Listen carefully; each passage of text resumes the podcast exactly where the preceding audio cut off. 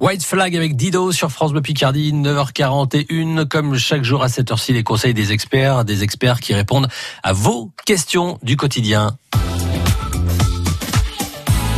Question de Jean-Marc de Montdidier. Je vais vendre ma maison. Quel document dois-je préparer pour faire un compromis Vincent Renou, notaire? Il faut rassembler beaucoup de documents pour l'établissement d'un compromis. L'objectif est d'informer au maximum l'acquéreur. Euh, acquéreur qui est très protégé par les législateurs et qui dispose d'un délai de rétractation. Alors quels sont ces documents? D'abord, il faut donner le titre de propriété, l'acte en vertu duquel le vendeur est propriétaire. Ce document permet de vérifier la désignation du bien, mais euh, de voir également s'il y a des particularités, s'il existe des servitudes, des droits de passage ou une mitoyenneté. Mais il y a aussi toute une liste de diagnostics à faire établir par un cabinet spécialisé.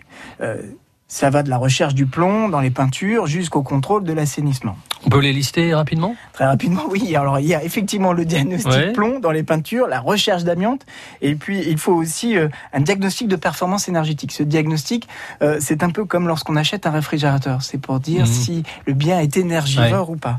On doit également indiquer si le bien est en zone inondable avec les vérifier le contrôle de l'assainissement dans certains cas, effectuer un contrôle de gaz également et un contrôle concernant l'électricité si ces installations datent de moins de 15 ans. Et si justement il y a un problème d'électricité, est-ce que c'est le vendeur qui doit faire des travaux? Non, l'idée est de faire ces diagnostics pour informer l'acquéreur de l'état du bien et des travaux éventuellement à réaliser. Mais euh, c'est vrai, ce sont des éléments qui peuvent être pris en considération dans le cadre de la négociation du prix. Toutefois, attention, si le vendeur ne communiquait pas ces informations pour la vente, dans ces cas-là, l'acquéreur pourrait éventuellement lui demander de faire réaliser des travaux dont il ignorait l'existence. Mais euh, concernant les éléments à fournir, c'est pas fini.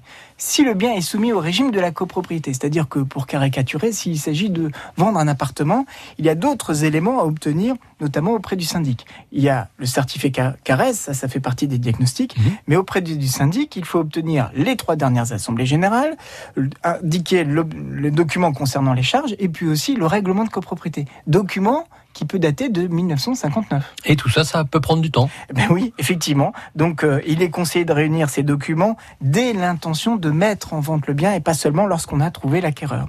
Il est possible de contacter son notaire en amont, qui vous aidera à récupérer tous ces éléments et vous aide- aidera et informera également sur la plus-value. Mais ça, c'est un autre problème. Et oui, on aura peut-être l'occasion d'en reparler. Merci Vincent Renou, notaire à Amiens. Vous pouvez réécouter les conseils des experts sur francebleu.fr.